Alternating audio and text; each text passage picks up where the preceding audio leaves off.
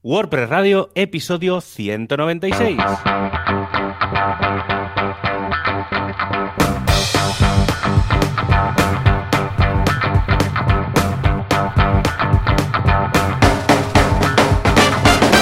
Hola a todo el mundo en estos días fríos, lluviosos y raros si nos escuchas desde el hemisferio norte y seguramente soleados y veraniegos si nos escuchas desde el hemisferio sur.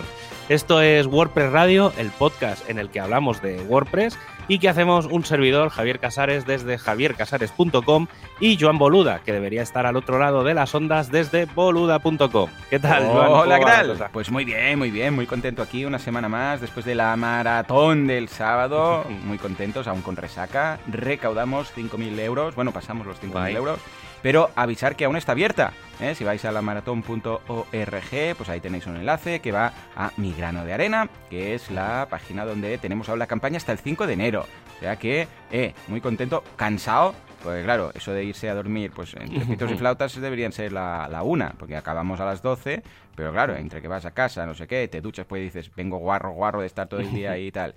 Y todo esto, el domingo, no sé, no sé, dormí hasta, hasta muy tarde. Pero aparte de esto, bien, como para repetir el, el año que viene. Bueno, sí, sí. Yo estuve viendo a ratitos, como te decía antes, eh, pues mm. estuve medio currando todo el día. Entonces, de tanto en tanto me iba conectando, iba chafardeando, iba saliendo, pero bueno, la verdad es que estuvo, estuvo muy guay.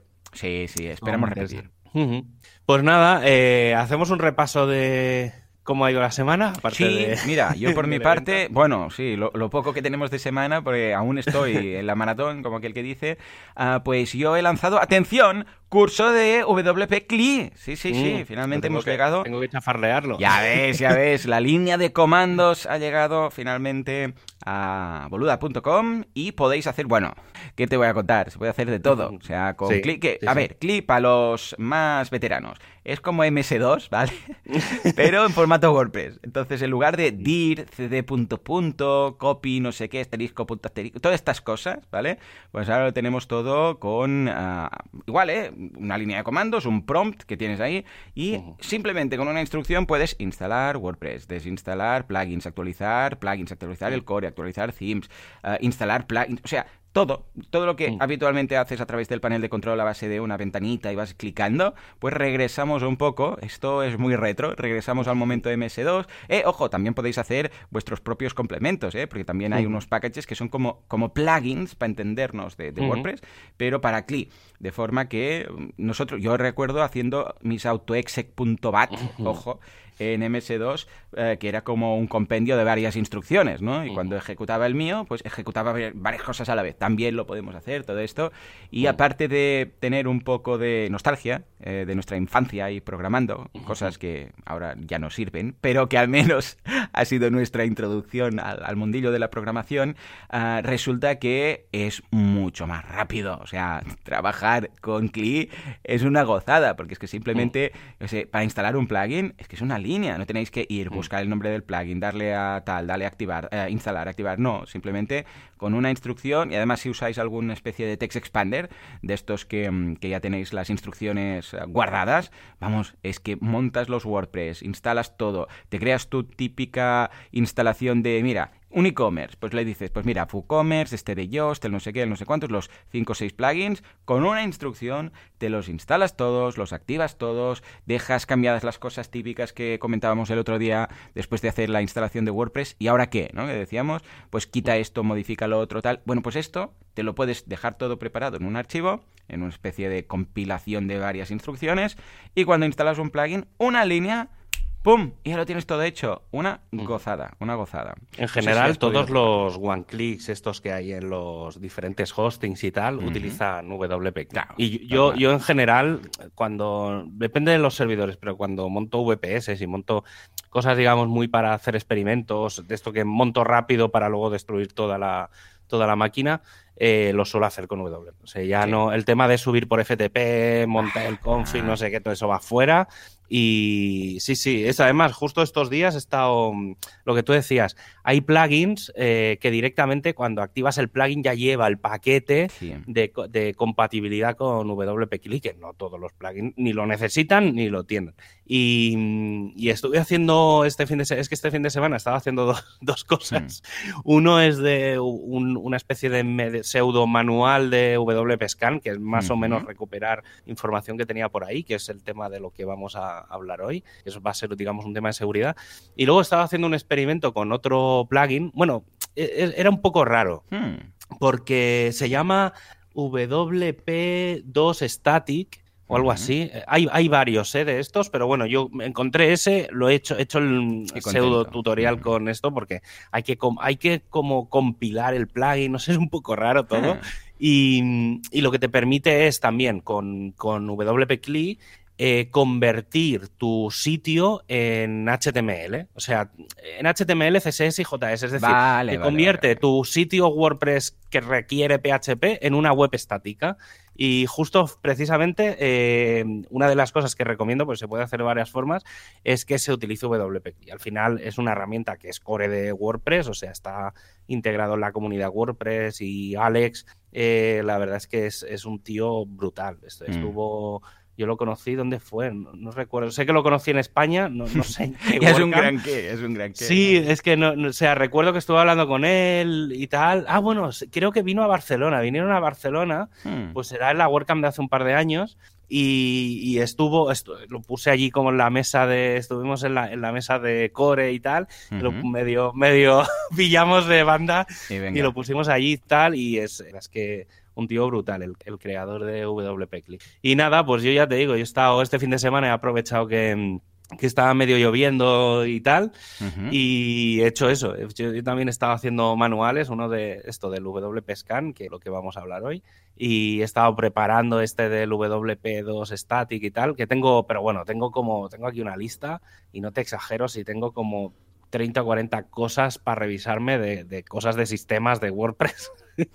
Es horroroso, tío. Te, metes en GitHub y, no, acabas de, la cantidad de cosas de WordPress. Y hay que decir que hay cosas increíbles de WordPress que, que, están en GitHub, ¿vale? Perdidas por ahí, en modo plugin y tal, que luego no están en ningún repo y no están en ninguna web. Y dices, pero, pero este plugin maravilloso, ¿por qué nadie lo da a conocer? Y hay cosas increíbles, tío. Tengo que darle otro repaso y ya tengo ahí, pero es que no me, no me da la vida para hacer, para hacer, también, para hacer también pruebas. No, no, es, pero bueno, sí, sí, a veces descubres cada perla en GitHub, que yo creo que no lo ponen en el repo porque les da pereza ya decir, mira, yo lo he hecho, me lo he currado, lo dejo aquí en GitHub y quien quiera, pues para adelante y quien no, pero no me meto ahora que sin el track, que si no sé qué, que si ahora subirlo así, ah, ya está. Por eso decíamos que sería muy chulo lo de que todo dependiera directamente. Pero bueno. Sí. Ahí encontré, precisamente, encontré en GitHub mm. un, un repo que era, que esto seguro que si se busca salen varios, que era que te pasaba de Git a SVN los plugins de WordPress. Uh. Vale, vale. Y entonces ya, está, ejecutabas, o sea, era en plan, eh, metes este software en donde el plugin, no sé qué, le dabas dos comandos y aquello chutaba, ¿sabes? Ah, qué guay. Digo, esto también puede ser interesante. Además, te decía, sí, porque pones lo del track, no, sé qué, tal, y digo, mm. está bien hecho. Y sí, sí, además estaba mantenido, o sea, era un software que no, o sea, tenía alguna actualización de hace un mes o así, o sea que, no era algo de esto que está dejado ahí de hace años, claro. sino que sigue, sigue, sigue funcionando. Estupendo. Muy bien, pues escucha, visto todo esto y nuestras experiencias ahí veteranas y de viejunos, nos vamos a nuestro patrocinador.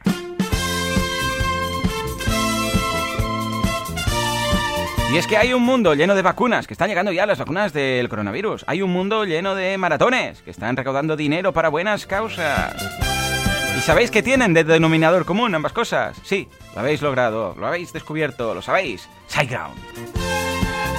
Y es que SiteGround ha generado las nuevas vacunas, eh, porque SiteGround compró Pfizer, esto lo compraron, dijeron, quiero dos. Y por otra parte, también Mon, el jefecillo de España de SiteGround, pues vino a la maratón y compartió con nosotros, vamos, todo el conocimiento de la Biblia y más allá. ¿Sabes qué nos contó Mon? Y esto va en serio, ¿eh? De todo lo que he dicho que es mentira, eh, la realidad, hay algo que se salva, que es que Mon se pasó por la maratón y resulta que rima, Mon y maratón, y resulta que nos contó que entraron a robar a Sideground. Oh. Sí, Aprovechando todo esto, aquí en Madrid, en Madrid, Madrid. Sí, sí, sí, sí. Pues resulta que nos contó, lo digo porque lo dijo ahí en directo y estábamos todos, o sea que no es ningún secreto, pues resulta que aprovechando todo el tema del cierre de las oficinas, porque habitualmente están ahí 24/7, o sea, siempre, siempre hay alguien. Claro, entonces, pues claro, medidas de seguridad no tenían nada en concreto, porque dices, bueno, si está siempre gente, pues habitualmente cuando los cacos vienen a, robar, pues hacen solo cuando, cuando saben que no hay nadie. Pero claro, aprovechando todo el tema de la virtualización de la empresa, que por cierto me dice que sí, que siguen conservando la, oficina y volverán pues cuando les den luz verde, ¿vale? Porque lo, lo valoran mucho el hecho de estar todos ahí, ¿vale? Pues resulta que en ese bloque pues entraron en SiteGround y en dos oficinas más o algo así y que se llevaron, vamos, pues como 12 o 15 MacBooks, luego una burra de pantallas, bueno, o sea, una locura que hicieron en agosto. Y fue en agosto, precisamente. Y, sí, sí, me lo contábamos y dije, pues ya ves, ¿no? Dice, sí, sí, a ver, estaba, estaban asegurados, evidentemente, pero pues la movida que supuso, pues poca broma, ¿no?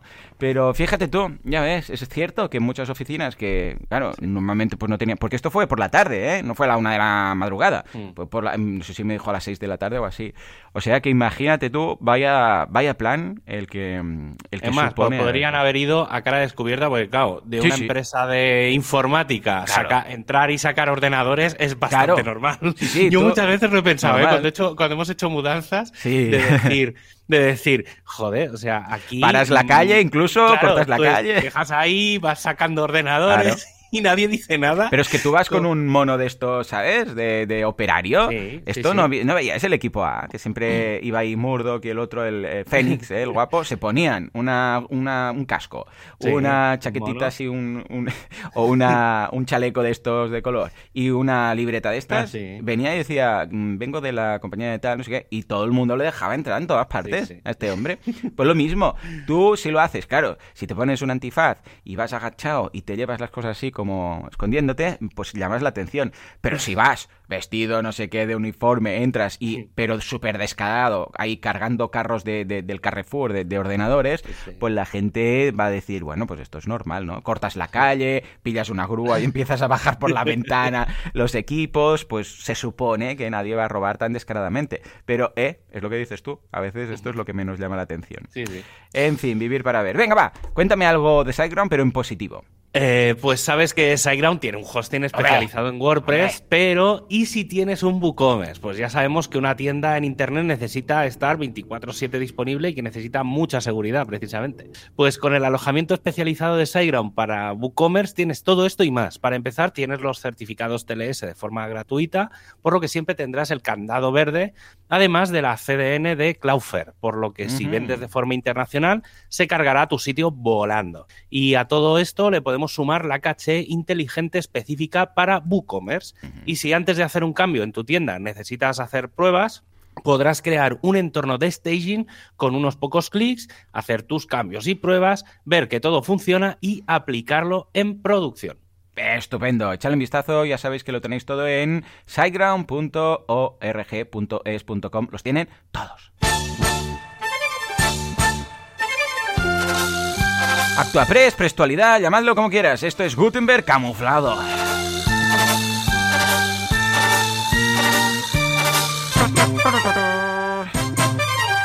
Venga, cuéntame, Javi, ¿qué hay esta semana? Si es que ha habido algo.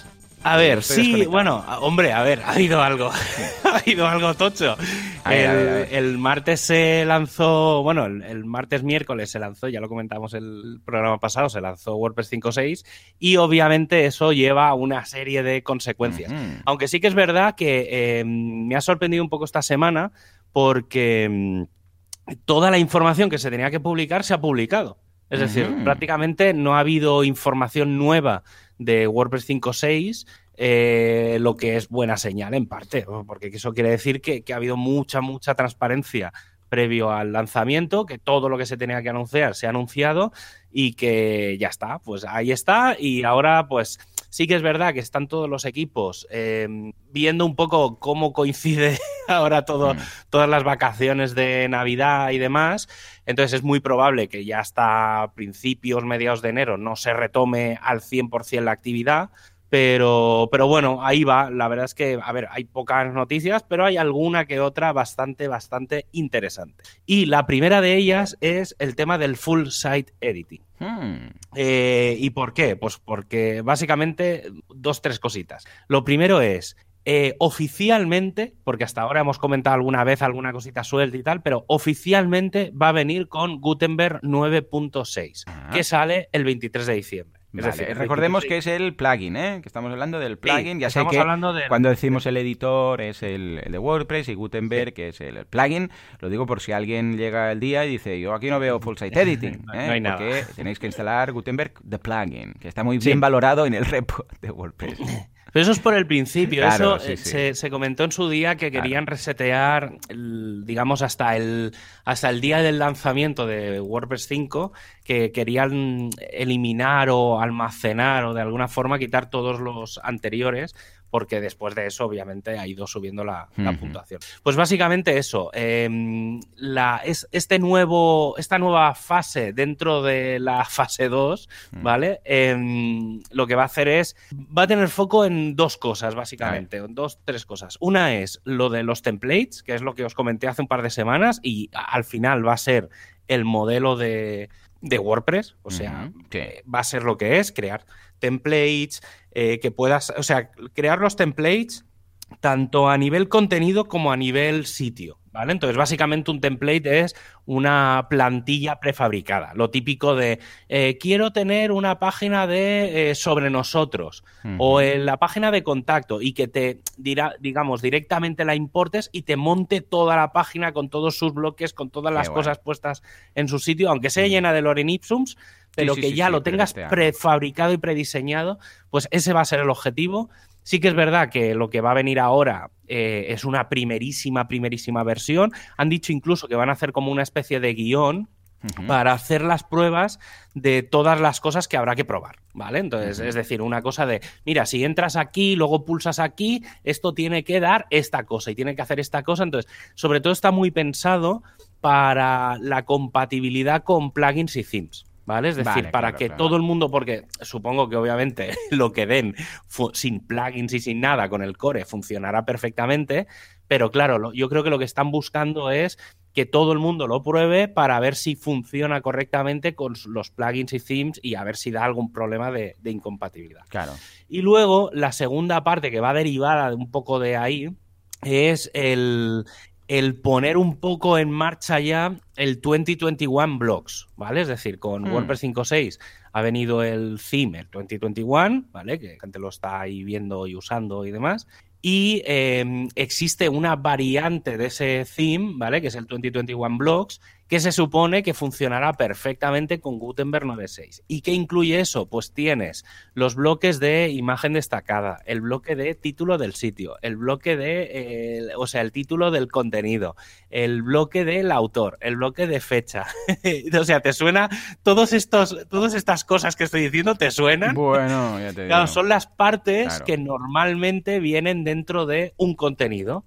¿Vale? Entonces, claro, la idea que es que tú puedas coger cada una de esas pequeñas cosas que normalmente vienen definidas con los themes y que ahora, digamos, puedes insertar tú directamente en los contenidos que te dé absolutamente la gana. Es decir, podrías tener un post con el autor y podrías tener un post eh, con la fecha y sin el autor. ¿Vale? Entonces estará muy guay porque, claro, la personalización ahora ya es tal.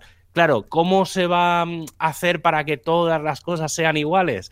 Pues en este caso, para eso estarán los templates, para que tú digas, mira, quiero, voy a usar esto como base para todos mis contenidos. ¿Vale? el, ejemplo, el ejemplo lo tendremos nosotros con, por ejemplo, con, el, con los contenidos del podcast que al final, en general, los que hacemos los podcasts, hacemos como una, un clonar de la última versión y cambiamos las cosas, pues un poco va a ser esta pequeña plantilla la que la vamos a tener ahí y iremos cambiando la plantilla para que ya no solo cambie lo nuevo, sino que también cambie lo viejo. Entonces estará guay porque dará mucha maniobrabilidad a, todo esto. Y luego, cambiando radicalmente de tema, em, ha sido interesante estas dos últimas semanas en la comunidad de España porque se están reactivando prácticamente todos los equipos, ¿vale? El equipo de diseño se había reactivado después de verano, más o menos en septiembre o así, empezaron a hacerse reuniones semanales.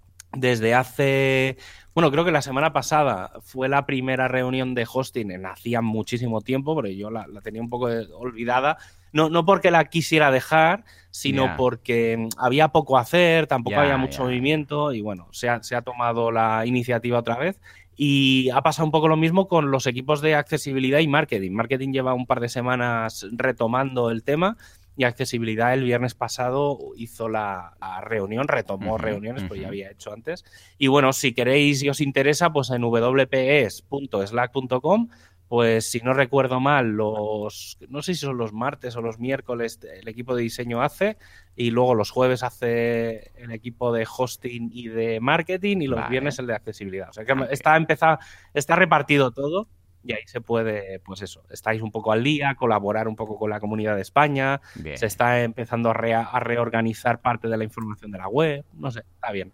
Estupendo, siempre va bien todo este trabajo de... Sí, y como último, como última noticia, algo que uno de estos plugins que es de la comunidad, pero que está bastante olvidado, es el de BuddyPress. Hmm. Eh, ¿Vale? Que es el que te permite crear tu red social sobre WordPress. Siempre hablamos, por ejemplo, de WooCommerce para crear pues, un, e-commerce. Y pues con BuddyPress te puedes crear una red social muy al estilo, más al estilo Facebook, ¿vale? Que sí, ¿no? Un poco sería un poco la, la comparación. Sí, sí, un mini Facebook. Pues han lanzado la versión 7 del plugin y lleva algunas cosas. Por ejemplo, lleva el bloque de miembros, de grupos, de actividades, lo que te permite que puedas meter información en, un, montón de, en un montón de sitios, en posts, en páginas, donde tú quieras.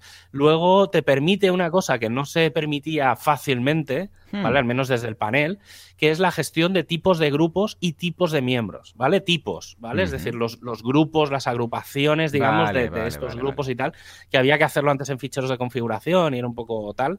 Luego la posibilidad eh, de establecer una imagen de perfil para cada uno de los sitios de la red, sobre todo si tienes un WordPress multisite, ¿vale? Para poder crear un montón de tal, pues que tengas como una imagen destacada de cada uno de los, de los sitios que pueden ser grupos y tal. Luego, obviamente, la compatibilidad, aprovechando que salía eh, BuddyPress 7 más o menos la misma semana que WordPress 5.6, pues la compatibilidad con el theme del 2021 y eh, sobre todo pues mejoras en la API y soporte para WP CLI, ¿vale? Pues precisamente eso, para poder gestionar eh, lo que decíamos antes, poder gestionar WordPress, eh, o sea, en este caso BuddyPress, pues de forma muy, muy, muy rápida y muy sencilla. Sí, BuddyPress es de esos plugins que pierdes la fe en él y al cabo de, sé, tres años dice, ¡eh! No, que ahora sí, ahora lo hacemos theme agnóstico. y dices, ¡ostras! Bueno, va, venga, no sé qué. Y después mm, se olvidan. Y al cabo de ya cuando has perdido la fe otra vez, dice, no, ahora hemos hecho esto, ¿qué tal? Y dices, ¿pero por qué va tan a trompicones? Porque realmente no sé si está Jane John Jacoby aún eh, detrás del proyecto. Incluso, incluso hizo una campaña de, de crowdfunding para dedicarse a full time durante casi un año, seis meses o algo así. Y, bueno, pues o sea, hay comunidad. Lo que pasa es que va como, en lugar de ser algo sostenido y que veas, vas viendo que tal, va como, venga, nos metemos ahora con esto. Y boom, hace una actualización súper chula, ¿no? Como la que estás contando. Va, va como muy a trompicones. Es la, la pena de, sí. BuddyPress y VPPress, ¿eh? Sí, sí, sí. Hay, hay, eh, suele pasar, ¿eh? Hay varios proyectos de, de WordPress que están ahí, ¿vale? Pero es que al final es un tema de creo que lo hablábamos la, semana pasada, o con quien lo hablaba el otro día, que, mm, que es que tampoco hay tanta gente, o sea, al final, ahora hay empresas detrás empujando y tal, y tiene cierta lógica, pero es que cada vez más se convierte en, o sea, empieza a ser importante participar en la comunidad, ¿vale? Sobre todo en la, en la, global, ¿vale? Porque ahí al final es donde se cuece todo, no, nos engañemos, pero sí que es verdad que, bueno, y, al final la documentación en general, está, o sea, es difícil si no has hecho nunca nada en WordPress meterte, hmm. ¿vale? Voy a poner una anécdota de, creo, no sé si la semana pasada la, llegué a comentar, pero ahora a finales de año eh, muchos equipos tienen los representantes del equipo, es decir, las personas visibles de cada equipo, ¿vale? Que suele ser siempre la misma gente, ¿vale? O sea, que va, va cambiando, va rotando. Y, y precisamente, eh, yo, por ejemplo, el otro día comentaron el tema de que iban a cambiar los representantes en el, en el equipo de hosting. Hmm. Y, y, claro, yo, a ver, estoy muy metido y sí que es verdad que podría llegar a algún día a verme como representante del equipo de hosting a nivel, a nivel mundial. Pero, ¿sabes? Eso, hay, hay, una cosa que me tiraba para atrás hmm. y que es lo que me ha tirado para atrás. Y así que es verdad que pues, le comentamos a un par de personas que hay, un, alemán que, que, también está muy metido en el, en el, pues como yo, ¿vale? Es otro que es un poco independiente, que no trabaja en ninguna empresa de hosting, pero sabe de sistemas. Y entonces, claro, era como, vale, pues eh, vamos a presentarlo a él y claro, él tiene bastante mejor inglés que, que yo. y, y, al final el problema mayor, y ya te digo, ¿eh? o sea, fue el... Claro, pero ¿qué hay que hacer? Es que no está documentado. Es decir, si yo tengo que crear un usuario para el robot este de no sé qué empresa de hosting, mm. ¿eso cómo se hace? Porque es que no está documentado en ningún sitio.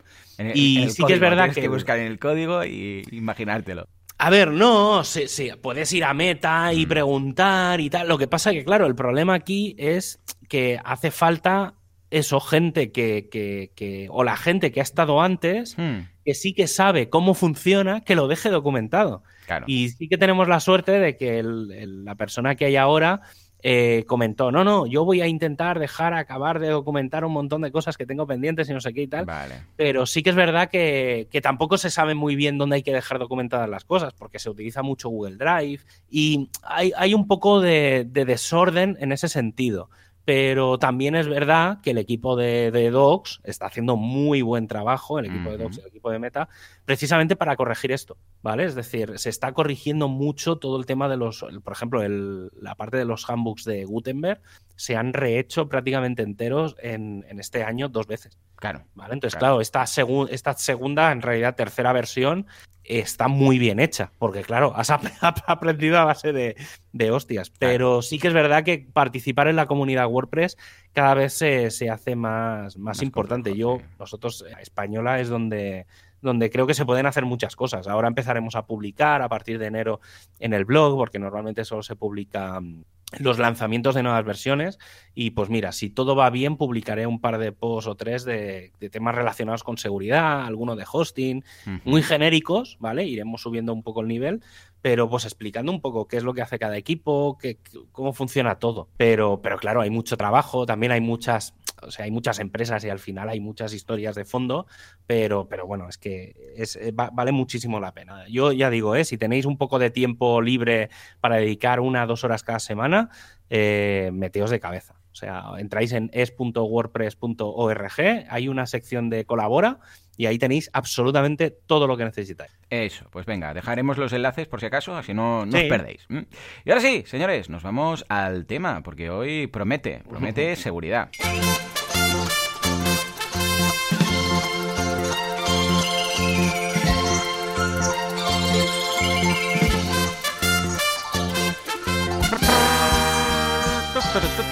Venga, Javi. A ver, hoy hablamos de un plugin muy interesante. No vamos a hacer aquí una magistral del plugin porque es imposible. Bueno, no, es. a ver, existe un plugin, hmm. pero no es tanto un plugin, es más, se puede decir más que es una herramienta es una herramienta externa.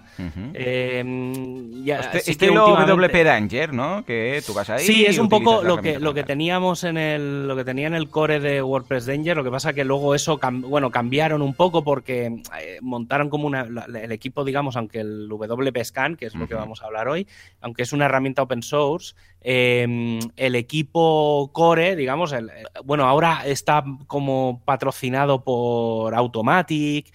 Entonces eh, se han montado como una empresa, intentaron, bueno, hicieron una copia de WordPress Danger ah, y al final han tenido que cerrar.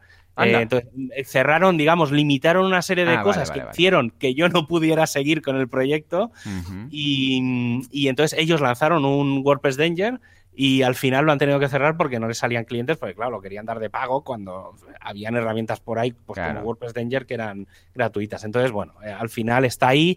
Yo creo que tienen un plugin, lo que pasa es que el plugin solo revisa algunas partes del sitio, pero bueno, es una herramienta muy, muy, muy interesante a la que hmm. tener presente.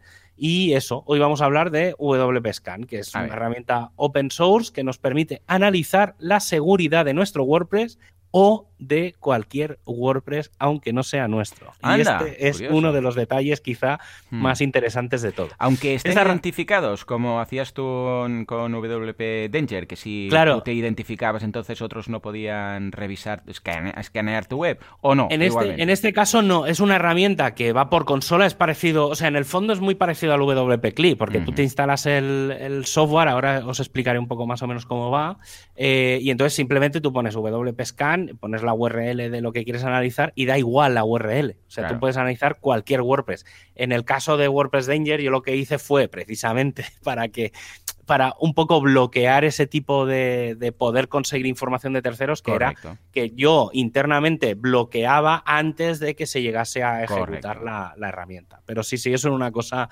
personal mía. Claro, esta herramienta como está ahí, pues te la descargas y, incluso voy a decir una cosa que es que viene con Kali Linux, que los que estén más metidos en el mundillo de Linux, es una versión de Linux Em, que es la que suele usarse para los hackers, ¿vale? Es decir, es ah, la, lo mismo que está Ubuntu, CentOS y demás. El Kali Linux es una instalación de Linux que viene con todas las herramientas de hackers, de cosas tal, y una de esas herramientas que viene es WPS. Vale, vale. ¿Vale? Entonces, esta herramienta es interesante no solo por la información que da, sino porque precisamente eso, muchos hackers maliciosos pueden usarla para analizar miles de sitios y solo atacar a aquellos que ven que tienen posibilidades. Esta herramienta simplemente da información, no hace, en principio no hace nada más.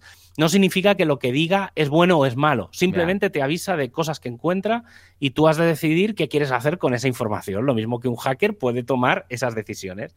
Aunque existe el plugin, no da la misma información. Es importante usar la herramienta en sí, que es la que desde fuera permite analizar la protección de un Lo primero que hay que saber es que la herramienta solo funciona en sistemas con base de Linux. En las de Windows en principio no funciona.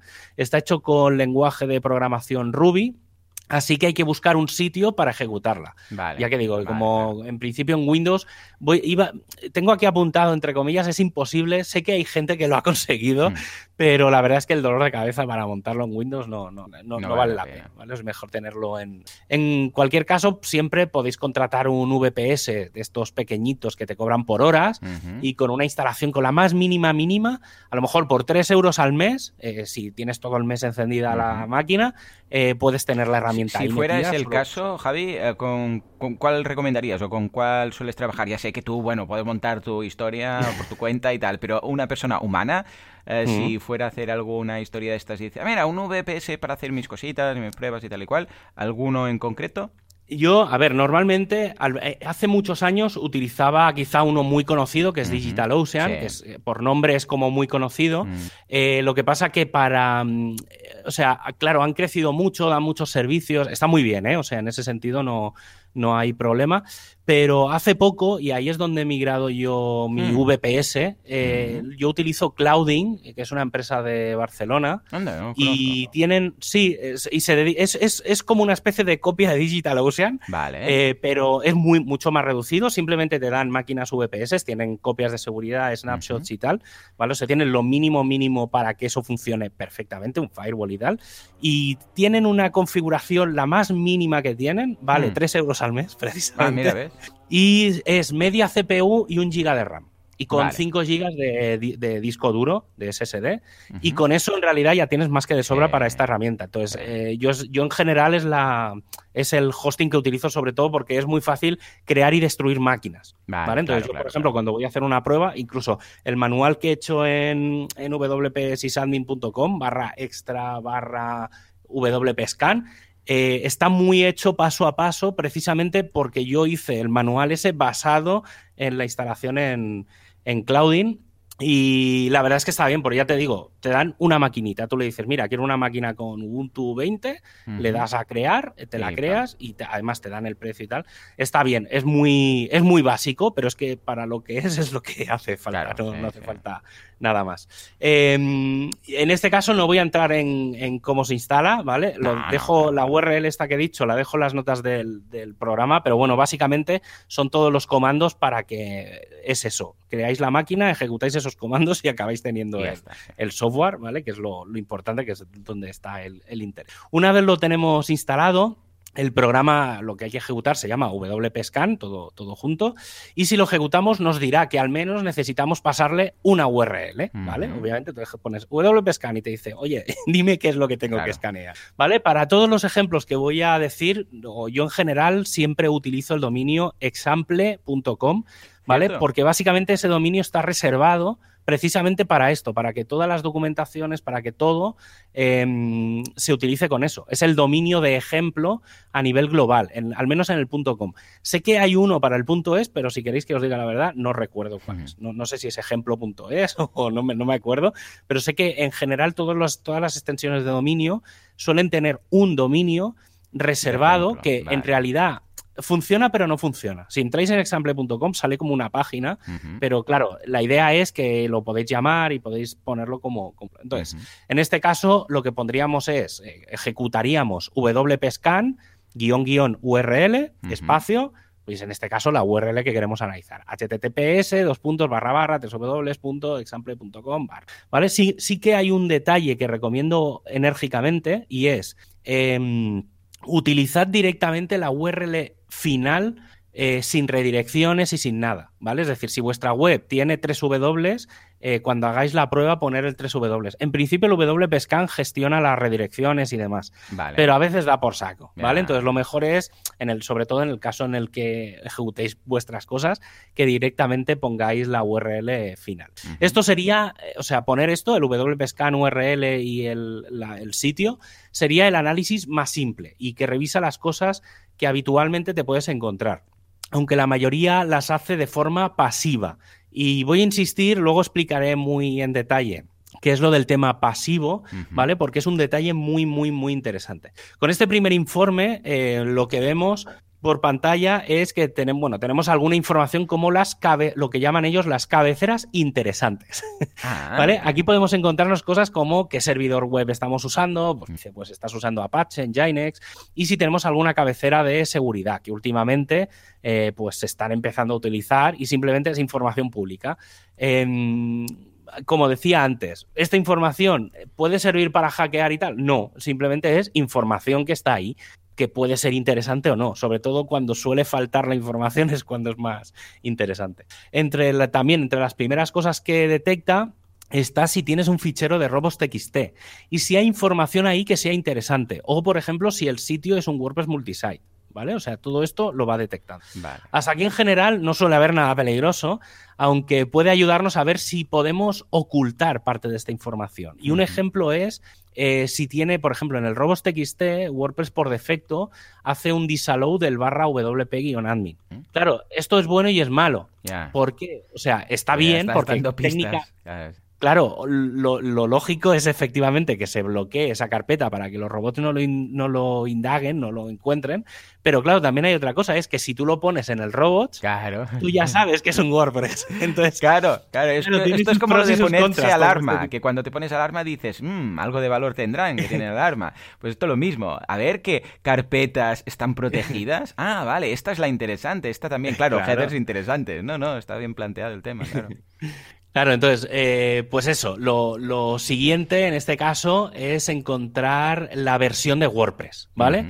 Esto es curioso porque muchos manuales de seguridad te dicen cómo quitar las, los metas y los parámetros que vienen dentro de los CSS y tal, pero es que da absolutamente igual, porque esta herramienta eh, utiliza un sistema de fingerprinting Y sí, voy a explicar un poco lo que es para que sea fácilmente comprensible. Cada versión de WordPress lleva unos ficheros concretos que cambian y son únicos. Por ejemplo, un fichero de CSS o un fichero de JS, que es único de todas las versiones de WordPress que ha habido, ¿vale? Si sabemos qué ficheros son únicos de cada versión, puedes hacer una llamada, descargarlo, hashearlo, que es mm. como crear un identificador único con el contenido, y si ese hash coincide con el hash único de esa versión, sabes que es WordPress 5.4, 5.5 o incluso 5.5.3. ¿Vale? Es decir, puedes llegar a saber la versión hiperconcreta. Y eso simplemente con un fichero JS o CSS, es decir, que son ficheros públicos. Da igual que protejas todo lo que quieras porque se puede saber perfectamente la, versión. Y esta es una de las razones principales por las que hay que mantener el núcleo de WordPress siempre al día. Y esto significa que puede ser a la versión mayor o a la versión menor. Es decir, no por no tener el hecho de, saber la versión no, es que sea malo. Lo malo es que buscan versiones que saben que tienen una, un problema de seguridad y entonces atacan ese. Porque, a ver, saber la versión si es la última, pues vale, sabes la versión. ¿Y qué? Todo el mm. mundo casi... Bueno, me atrevería a decir que todo el mundo tiene la última. No, ¿no? Me, me, retraigo de mis, de mis palabras. Pero sí que lo que hacen que es buscar la que saben que tiene una eh, vulnerabilidad mm, crítica pública y entonces es lo que hacen. Ah, mira, hemos encontrado de todos estos miles de bots, hemos encontrado estos que tienen la 4.5. no sé qué, que sabemos que tiene esto. Y entonces atacan ahí. Claro, porque saber la versión, si no es una versión vulnerada, pues no, no nos da mucho. Pero claro, en el momento en el cual, como bien dices, detectas esa que sabes que tiene el problema, zasca. Entonces ya atacas por donde sabes que hay la vulnerabilidad. Claro, voy a, voy a hacer un, un, parón dentro de, mi lista hmm. de, tareas. Hmm. Eh, justo hablando con esto, piensa que al principio de, lo que os decía, que los hackers utilizan esto de forma automática, hmm.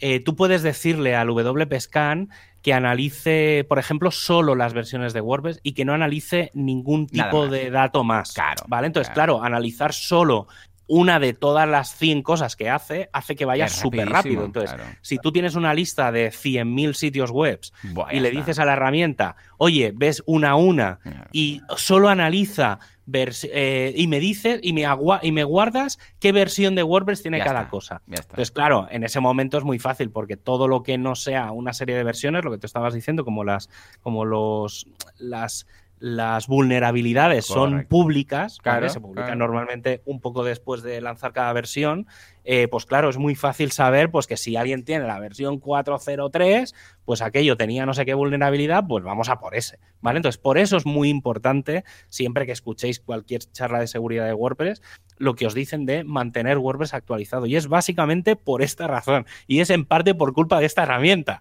Hmm. ¿Vale? Es decir, que, va, un poco todo. Va un poco todo por ahí.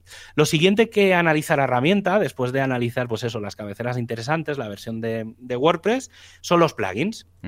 Como decía antes, por defecto el sistema es pasivo y esto significa que no va a buscar qué plugins tiene, sino simplemente se los encuentra.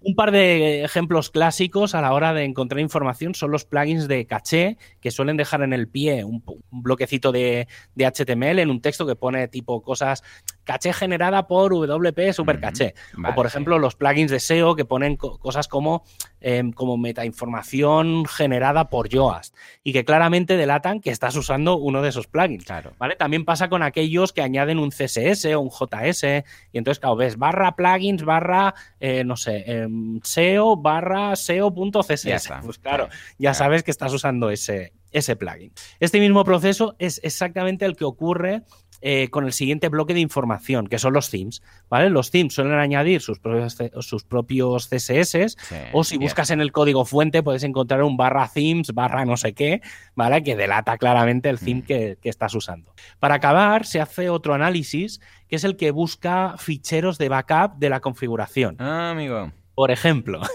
hay gente que pone wp-config.php antiguo o punto old ¿vale? Oh, punto backup. Mal, mal, sí, sí, sí. Vale, entonces, claro, estos ficheros, claro, como no acaban en punto .php, son ficheros que si los ejecutas, los ¿vale? Si los llamas por el navegador, automáticamente se descargan. Entonces, claro, ahí dentro está todo, pues, se descargan como un fichero de texto. Entonces, claro, ahí dentro sueles tener la información de de, pues, de la conexión a la base de datos y claro, tienes lo, chungo. Claro, está claro, ahí. claro. Vale, entonces, siempre, sí, esto sí, ya como recomendación personal, que es una cosa que yo suelo hacer, eh, en este caso que he dicho wp-config.php.antiguo, utilizad wp-config por ejemplo, eh, antiguo o la fecha o lo que sea, punto PHP. Pero siempre, siempre, siempre que acabe en PHP. Pues porque aunque ese fichero no esté, si lo llamáis, se verá una pantalla en blanco. Claro. ¿Vale? Entonces ya no pasa nada porque ya no, no es descargable. ¿Vale? Em, y entonces, ¿qué más? ¿Qué más? ¿Qué más? Eh, vale, todo esto que os he explicado se puede em, conseguir en menos de 30 segundos. Toma. ¿Vale? O sea, en, un. Si tienes una maquinita que no es muy buena y tal, o sea, por ejemplo, esta máquina de 3 euros que os decía antes, en 20. El otro día ejecuté yo uno en, para hacer la prueba, pues no sé, no sé si fue en mi blog en mi web o lo que fuera, y tardó 26 segundos en sacar todo. ¿Vale? y mm, me empezó a sacar una ristra de cosas que dice, uy, tengo que volver a, pegarle un repaso en... A ver, nada grave porque lo tengo todo al día, pero sabes que dices, puedo ocultar e, este tipo de cosas, lo podría ocultar. Pero bueno, en general lo tengo todo montado para que suele ser culpa de algún plugin que deja, deja cosas que no es lo que debería hacer. Vale, entonces voy a retomar un tema y es lo que he ido hablando todo el rato, que es lo del modo pasivo. Y es que en WPScan hay el modo activo y el modo, o sea, aparte del modo pasivo tienes el modo activo y el modo mixto. El importante e interesante es el modo mixto, que básicamente usa las dos cosas, el pasivo y el activo. ¿Qué es el modo activo? os estaréis preguntando probablemente. A ver, a ver. Pues el modo más agresivo que se dedica a rebuscar entre vuestras cosas, ¿vale? El pasivo simplemente lee, o sea, es como si fuera un ver código fuente y va rebuscando, pues ahí es lo que se encuentra, pero el activo lo que va haciendo es ser proactivo en rebuscar mm, un poco entre la mierda, ¿vale? Entonces voy a intentar explicar todo lo que se puede llegar a sacar y hmm. cómo lo hace si ponemos el sistema más extremadamente agresivo de todos. En este caso, sí que el análisis puede durar hasta media hora, pero te da información tan, tan valiosa, sobre todo si lo hacéis contra vuestra web para, pues eso, para saber y analizar. Lo primero que podemos hacer es decirle a WPScan que revise todas las versiones de absolutamente todo, tanto del core como de plugins, como de themes, y que no solo busque las últimas versiones. Por otro lado, le vamos a decir que busque plugins y themes por completo. Esto significa que se va a descargar la lista de las varias decenas de miles de plugins, ¿vale? O sea, se va a bajar en WordPress.org, tú te puedes descargar la lista de todos los plugins que hay, o sea, un simplemente listado, ¿vale? Con todas las, las URLs de los plugins y lo mismo con los themes. Entonces, te los, se los descarga y lo que va a hacer es intentar llamar a todos esos plugins, ¿vale? Entonces, claro, obviamente por eso tarda tanto, porque tiene que hacer 40, 50 mil peticiones, ¿vale? Además, activa por defecto la búsqueda de los theme thumbs, que es una cosa que no se debería usar, eh, pero que muchos themes y plugins incorporan para gestionar imágenes y que suele ser un agujero de seguridad porque no se mantiene. Y por si esto fuera poco, además de buscar los ficheros de configuración de backups que decía antes, también buscará copias de seguridad del propio WordPress y de la propia base de datos. Lo típico que dejas un lo que sea punto SQL, ¿vale? Claro, él lo que hace es, por ejemplo, pues coge el nombre del dominio y va probando .ci, .sql, que son las típicas cosas que sueles dejarte en la carpeta raíz, ¿vale?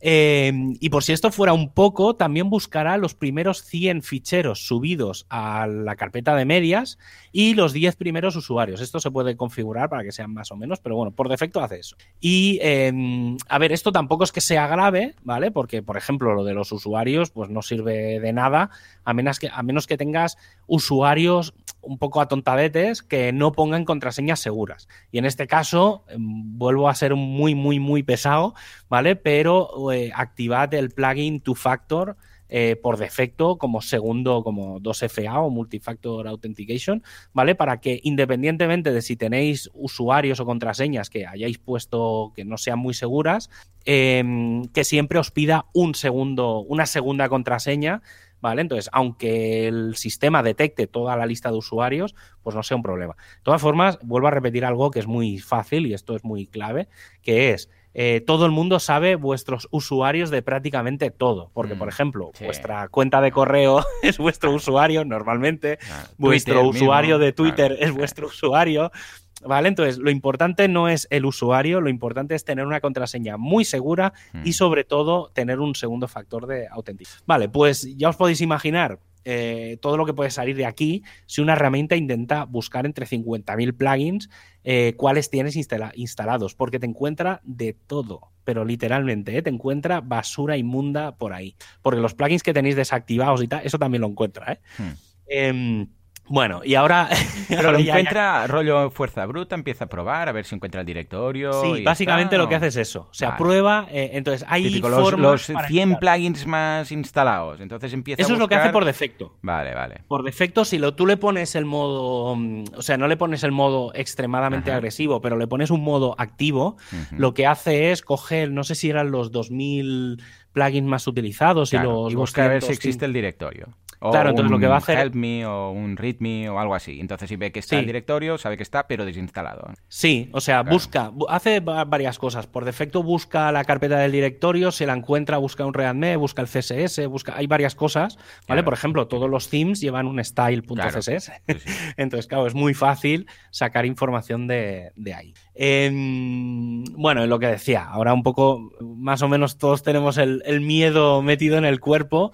Eh, pero que, pues eso, que, tenéis que saber que, los hackers también pueden ver toda esa información, eh, pero bueno, también hay que decir que no es para tanto, ¿eh? O sea, como decía al principio, toda esta es, información, así que lo que primero debéis tener muy presente es tener al día vuestros sitios WordPress, porque la manera más segura de, eso, de tener seguridad, es eh, estar actualizado, hmm. ¿Vale? No, no, tiene, no tiene más. Lo siguiente es intentar conseguir que esta herramienta dé la menor cantidad posible de información, ¿vale? Y se puede conseguir. No es fácil y requiere trabajo, pero se puede conseguir porque mm, hoy, hoy no, obviamente no voy a explicar nada, ya hemos hecho, hmm. hablado en algún otro programa del, tema, eh, porque además es que podríamos estar hablando cuatro horas literalmente, ¿eh? porque yo he, dado clases en, en másters y en tal de cuatro o cinco horas solo de seguridad de WordPress hmm. y, ha sido eso, una clase, o sea, tampoco ha sido entrar al hiperdetalle, pero que se pueden hacer muchísimas... asignatura, para una asignatura. Sí, sí, sí. Y entonces, eh, bueno, un poco en resumen, para empezar, eh, y me repito, tened todos los plugins, themes y demás al día. Revisad que no haga más de un año que no se actualizan los plugins y themes, ¿vale? Si hace más de un año, eh, analizad si es o no seguro utilizarlo, ¿vale? Porque a veces es verdad que hay plugins que hace más de un año que no se actualizan, pero es que no requieren que, se actualicen porque el plugin hace lo que tiene que hacer, eh, sigue siendo un plugin seguro, simplemente es que... Típico plugin sencillito, sencillito, que, no ha tocado nada. Pero es que incluso el plugin de Twitter, el oficial de Twitter, hace más de, bueno, no sé, no, hará un año, pero hará tranquilamente nueve meses que no se actualiza. Y eso no lo hace menos seguro. Simplemente es que no necesita ninguna actualización de nada para las nuevas versiones, ¿vale? Entonces, que, también, a ver, tampoco les, podrían dedicar un poco de cariño. ahí. Típico actualizarlo simplemente para poner eh, sigue siendo no compatible sé qué, con no sé qué y tal. Porque si no, al final lo quitan del, no del repositorio, pero lo quitan de la página de búsqueda incorporada dentro de nuestro panel de control. Ese es uno de, los problemas. En este caso, el, plugin de Twitter es el gran problema que tiene, que buscas Twitter y te sale como a mitad ahí de camino. Claro. Vale, entonces, em, ¿qué más? Bueno, en general, si intentáis minimizar eh, vuestra instalación de WordPress usando mm. técnicas de ocultación, a veces un par de líneas en el HT Access son suficientes para, ah, para, para reducir un montón de información. ¿vale? Em, en este caso, lo que os decía, tenéis en wp sysadmin barra extra barra wp scan tenéis el, manual este que he hecho yo un poco pues para explicar, sobre todo ahí lo que he hecho es, aparte de un poco explicar cómo se instala, que pues lo más complejo, em, eh, sobre todo he puesto cuatro o cinco ejemplos de ejecuciones, ¿vale? He puesto esta sencilla, la que os decía al principio de WP scan, guion, guion URL, la URL, pero es que hay comandos que son larguísimos, ¿vale? Pues de guion, guion, WP, guion, versión, guion, all, no sé qué. Entonces, claro, los comandos son extremadamente largos y hay algunos, pues eso, el del activo, el pasivo, el no sé qué. Hay una serie de combinaciones que cada una te da más o menos información y entonces me pegué la currada de hacer configuraciones un poco eh, muy concretas y muy detalladas, ¿vale? Entonces, em, sobre todo en este caso y a nivel general en temas de seguridad, eh, si realmente os preocupa algún tema de seguridad de vuestro sitio, hablad con alguien que, sepa, ¿vale? Porque sí que es verdad que yo, por ejemplo, en WP Sysadmin tengo una sección de seguridad y, mucha parte de esa seguridad está basada en, cómo ocultar cosas de esta herramienta, ¿vale? Pero, pero bueno, siempre es bueno hablar con alguien que sepa o alguien que más o menos se dedique a, o, por ejemplo, los que tengáis una agencia, eh, pues eh, intentad decirles, oye, podéis hacer una pequeña auditoría o tal para ver simplemente qué devuelve la herramienta, a ver si podemos trabajar un poco en, mejorar esta, eh, la seguridad. Sobre todo hay un tema de, fondo que es que la seguridad se ha convertido en un tema legal, ¿vale? Porque sí que es verdad que hasta hace un par de años, pues bueno, con la RGP, o sea, tenías la LOPD por el tema de, los datos, ¿vale? Pero ahora la RGPD sí que te obliga a tener una serie de poner medidas. Entonces, pasar esta herramienta y hacer algunos cambios de la configuración por defecto en WordPress ya sirve a nivel legal de decir, oiga, señor juez, yo puse ciertas medidas de seguridad. Otra cosa es que el que ha intentado entrar era más listo que nosotros y ha conseguido hacer algo que no ha habido otro problema. Pero bueno, simplemente eso, que esta herramienta se utilice con, que se le dé un buen uso, no empecéis a escanear sitios de otra gente, ¿vale? Básicamente porque consume mucho ancho de banda y demás y bueno, está bien por, algún análisis. Yo lo he hecho, ¿vale? O sea, no, no voy a mentir, pero bueno, no, no he hecho el, modo agresivo, sino simplemente pues para conseguir estadísticas, de saber eh, qué plugins son los que la gente, la gente tipo de cosas. Pero bueno, y ya está, poco más. Eh, yo es una herramienta que recomiendo mucho. Voy a seguir haciendo manuales de, de cosas así muy, muy de sistemas y tal, y ya iré trayendo. Como he dicho al principio, hice uno que todavía lo tengo que probar, o sea, hice el manual, pero no lo he puesto en práctica en un sitio real, que es convertir un sitio, por ejemplo, que no tenga comentarios, o sea, muy de poner información, pero que la gente no interactúe, simplemente que lea y convertirlo a HTML. Y quiero hacer un poco de probar el rendimiento, ¿sabes? O sea, en realidad va a ser. Y entonces intentaré hacer el cambio de, de, la web dinámica a la web estática y pues con las gráficas de Webmaster Tools, con todas las herramientas estas que dan, a ver si que, hacer como una comparativa de qué pasa si cacheas realmente, porque en el fondo generar los ficheros y, ponerlo un poco en, marcha, a ver si realmente vale la pena, sobre todo para sitios muy, muy, muy sencillos. Claro. Estupendo. Ey, pues pedazo monográfico de esta herramienta que vale la pena al menos conocerla, eh, aunque sea no para usarla, sino para saber cómo, si la usan, a, nuestro, a nuestra página web o lo que sea, pues escucha, que, dar la menor información posible. Eh, de todas formas, os, os, decimos algo. A ver, todo esto suele estar automatizado. No es que, a ver, sí, que puede ser que alguien vaya por una web en concreto, pero en general eh, se pone en modo, venga, automático y empiezan a mirar listados y listados y listados y listados. Y van a por esos que están desactualizados y tal. Pero no es que alguien vaya a tener manía a una web, que también podría ser, pero vamos, en general, eh, son todo bots. Y cuando es un algoritmo, if, else, detectado esta versión, pum, pruebo esto, no, pues sigo para adelante con la otra. Con lo que no os preocupéis, tampoco ahora vais aquí a entrar en paranoia, simplemente buenos passwords, bueno, ya le hemos dedicado aquí varios eh, episodios de este podcast a, mejorar la seguridad y que estáis muy, muy seguros con WordPress, a no ser que desactualicéis o instaléis plugins que luego queden abandonados. Solamente con actualizar al día y tener plugins actualizados, eh, mm, es muy difícil que alguien entre en un WordPress. Eh.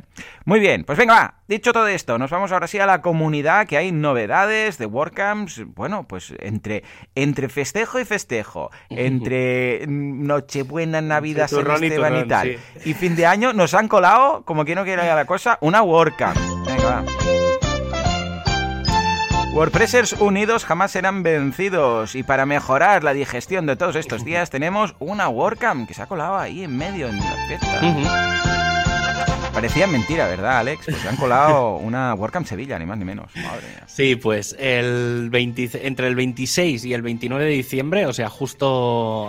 Tenemos que avisar que no es una inocentada, ¿eh? Porque entre esas fechas tenemos el 28, que no os penséis que vais a, conectaros a algún sitio y no va a haber nadie más que un dibujo de esos de santos inocentes, ¿eh? Es cierto, este, es cierto. Este año ya ha sido todo el año una gran inocentada como para que creo... Yo creo que, y te lo digo de verdad, o sea, porque se salió el tema el otro día, así un poco en reuniones y tal, de si alguien, si, si se llegaría a hacer alguna inocentada o algo. Creo que no está el horno pavo. Pero yo, yo creo que es que ya todo el año ha sido tal inocentada que es que no hay ganas ni, ni, de hacer ni de hacer nada. Pues sí, entre el 26 y el 29 de diciembre eh, tendremos WordCamp Sevilla 2020 eh, que básicamente van a ser cuatro días de Contributor Day. Va a ser bastante diferente porque van a ser como cuatro días eh, de conexiones por Zoom, ¿vale? Van a ser horario de España es por la tarde, horario de América es por la mañana, pero bueno, entre más o menos, ¿eh? mirad bien los horarios en, en pero entre, entre las 5 de la tarde y las 8 o 9 de la noche eh, nos conectaremos por Zoom. Eh, cada día hay como una mesa pseudo temática eh, que comparte equipos, ¿vale? Es decir, cada los cuatro días pues se van compartiendo pues unos más de marketing, otros más de documentación, otros más técnica y demás. Y, entonces, pues bueno, estaremos todos ahí hablando un poco, explicando un poco eh, cómo funciona la comunidad, en qué se puede contribuir, cómo hacer, ayudar con cosas de WordPress. Y luego, de forma un poco paralela, tendremos como salas pseudo cerradas, ¿vale? no hmm. es que sean cerradas, pero tendremos como mini salas en las que hablar de temas muy concretos. Yo, por ejemplo, la de hosting, aunque estará el canal, digamos, general, en la de hosting eh, yo explicaré, sobre todo, pues mira, para las empresas de hosting que nos puedan estar escuchando, eh, explicaré cómo funciona la herramienta eh, que envía información a, a WordPress.org para hacer los tests. Ah, Aparte de pues quien, quiera ayudar con los handbooks y tal, toda la gente de sistemas. Pero bueno, ahí para todo. Hay gente de marketing, de documentación, la gente de WordPress TV, estará, estaremos todos. Y luego una, mm, un evento que es eh, nada esta semana. Es el jueves 17 a las 5 de la tarde, hora española, ¿vale? A las 16 UTC. Eh, lo digo para porque no sé en cualquier parte del mundo. Va a ser el State of the World, que es el evento en el que Matt Mullenberg, eh, que es uno de los fundadores, creadores de WordPress, eh, va a estar respondiendo preguntas. supongo que hará un poco de resumen de cómo ha ido el año, ¿vale? Estará bastante interesante ver eh, cómo, hacia dónde va WordPress. Yo creo que eso, esa, este año tiene un factor bastante interesante porque mm, a partir de WordPress 5.7 yo creo que vamos a pasar la versión de, de, Gutenberg a la fase 3 y creo que eso es bastante interesante. 2021 se plantea muy, muy interesante desde el punto de vista del editor. Y luego pues tenemos las meetups, que la semana pasada dije, ha llegado Navidad, ha llegado el invierno, no, hay meetups y parece que alguien se ha puesto las pilas porque hemos pasado de no tener nada a tener un montón. Pues mira, este jueves 17 WordPress Tarragona van a explicar cómo montar un WordPress con, en un VPS desde cero, y no voy a ser yo el, ponente. Em, el viernes, eh, todas las comunidades de Galicia van a hacer una mitad navideña muchas preguntas, tal. Sé que en Andalucía estaban preparando algo, pero yo creo que es para la semana que viene. Pero, pero bueno, van a hacer un poco lo mismo. Cada, cada región un poco pues está juntando sus, sus meetups y un poco pues explicar un poco cómo ha ido el año y cómo se plantea el año que, siguiente y demás. Y luego el lunes de la semana que viene eh, WordPress Alicante van a hablar de cómo mejorar la UX, la experiencia de usuario, para optimizar las tasas de conversión, ¿vale? Puede ser muy, muy interesante ese, ese, esa meetup. Y una de las que va a ser muy, muy interesante, yo creo que, ahí te voy a ver, Joan, eh, que es el martes 22, la gente de WordPress Cartagena. En realidad, yo creo que es un poco también, han juntado a todas las meetups de Murcia y van a hacer eh, una charla, un evento que creo que dura cuatro horas, por lo que me pareció leer. o sea, y han invitado a 20 expertos en, y van a hablar de tendencias en marketing digital para Hombre, Muy bien, muy bien. Muy interesante porque todos los expertos que van son de Murcia. ¿Vale? Es decir, han cogido toda la gente de Murcia especialista en, marketing digital y los han metido en, ese evento, o sea que puede ser muy, muy, muy interesante para conocer realmente una comunidad muy, muy concreta, ¿vale? O sea que la verdad es que mola, mola, mola, mola mucho. Sí, sí. Y eso será el martes día 22 por la tarde. Fantástico. Eh, pues venga, os vamos a dejar todas las notas de todas estas meetups y movidas. Y luego también w, eh, wpcalendar.io eh, para que no os perdáis nada si queréis consultar durante la semana.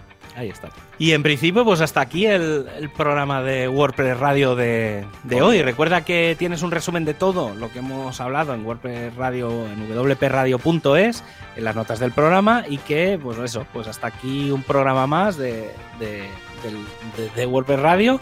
el próximo miércoles a las 19 y 19 tendrás mucho más. Y eh, pues eso, eh, mientras tanto, adiós.